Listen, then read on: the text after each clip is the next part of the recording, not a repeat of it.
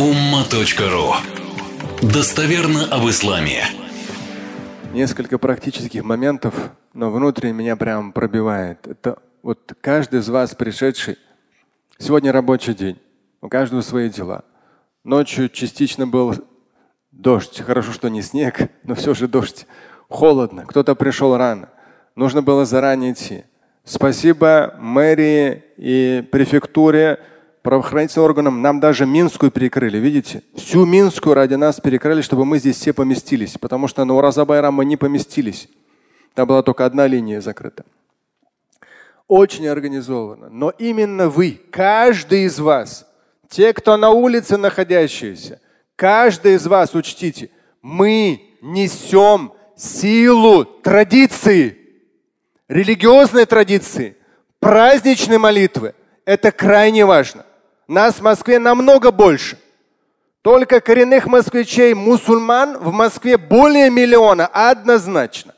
Со всеми недавно приехавшими, в том числе получившими гражданство и уже здесь живущими, еще миллион два. Временно находящимися еще миллион два. Нас, мусульман в Москве и вообще в России, очень много. В России, если брать только коренных национальностей, мусульманских национальностей, это 37 коренных национальностей Российской Федерации. История ислама в России это более тысячи лет. Эти более тысячи лет самых разных времен, самых разных противостояний, конфликтов, революций, Великой Отечественной войны, самых разных, коммунизма. И даже во времена коммунизма, когда строился Олимпийский если вы знаете, там был старый Олимпийский, сейчас новый строят. Там была деревянная мечеть. Я сам в детстве туда ходил. В конце 70-х, в начале 80-х деревянная мечеть. Прихожане этой деревянной мечети не дали. И власти прислушались. Не дали возможности ее снести. В Москве азан, во весь советский период азан читался, проводились намазы. В тот советский период на татарском языке. Да. Это сейчас уже мы с вами в конце 90-х, в начале нулевых в этой мечети мы начали, потом все московские мечети начали на русском. А тогда было на татарском.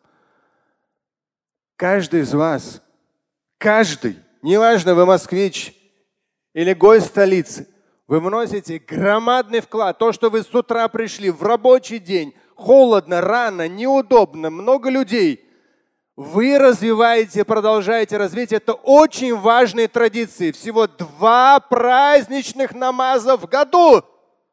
Нам нельзя их пропускать. Это очень важно. Всего два.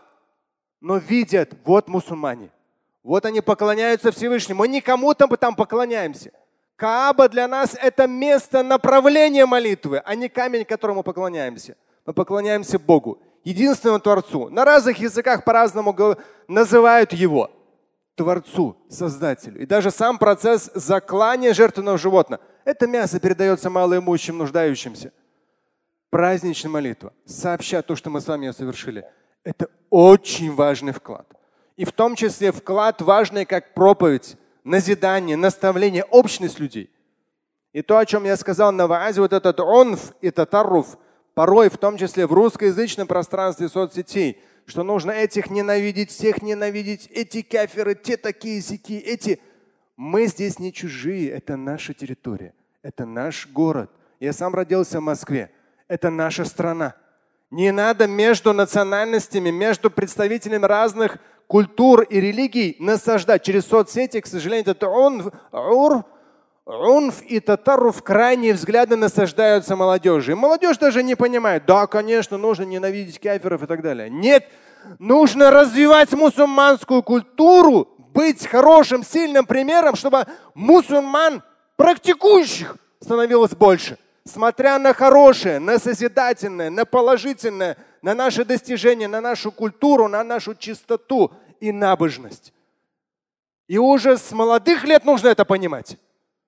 А вот это все радикальное насаждение в соцсетях, это очень, к сожалению, нас тормозит. Что касается курбана. От кого? Богословы ханафиты сказали, если семья выплачивает закат, то обязательно в ваджи порядке курбан. Остальные богословы сказали, если у семьи есть пропитание на 4 дня, и помимо этого остаются деньги на курбан, то на уровне обязательной сунны курбан обязательно надо сделать, на уровне сунны. На три части делится. Треть неимущим может через фонды, я сам так практикую, через фонды все сто процентов передать неимущим. Фонды, в том числе фонд Закят, организуют это в разных регионах. Есть свои фонды, благотворительные организации, чтобы в том числе был это праздник для неимущих людей. Какой-то элемент радости, в том числе мясо курбан.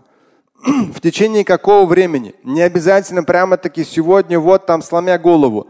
И сегодня можно произвести процесс заклания. И завтра, 29 и 30 ученые богословы ханафиты до захода солнца, в нашем случае 30-го. Шафиты говорят даже еще первого, то есть четвертый праздничный день, до захода солнца можно. Так что простор с точки зрения практики реализации, он довольно на несколько дней растянут. Есть. И у нас с вами после каждого обязательного намаза праздничные такбиры не забываем проговаривать по возможности. Да, они желательны. Они протянутся до асра третьего намаза четвертого праздничного дня. Это в субботу. Что касается на улице, попрошайк мы с вами не раз говорили. Попрошайки – это в Москве зло и бизнес.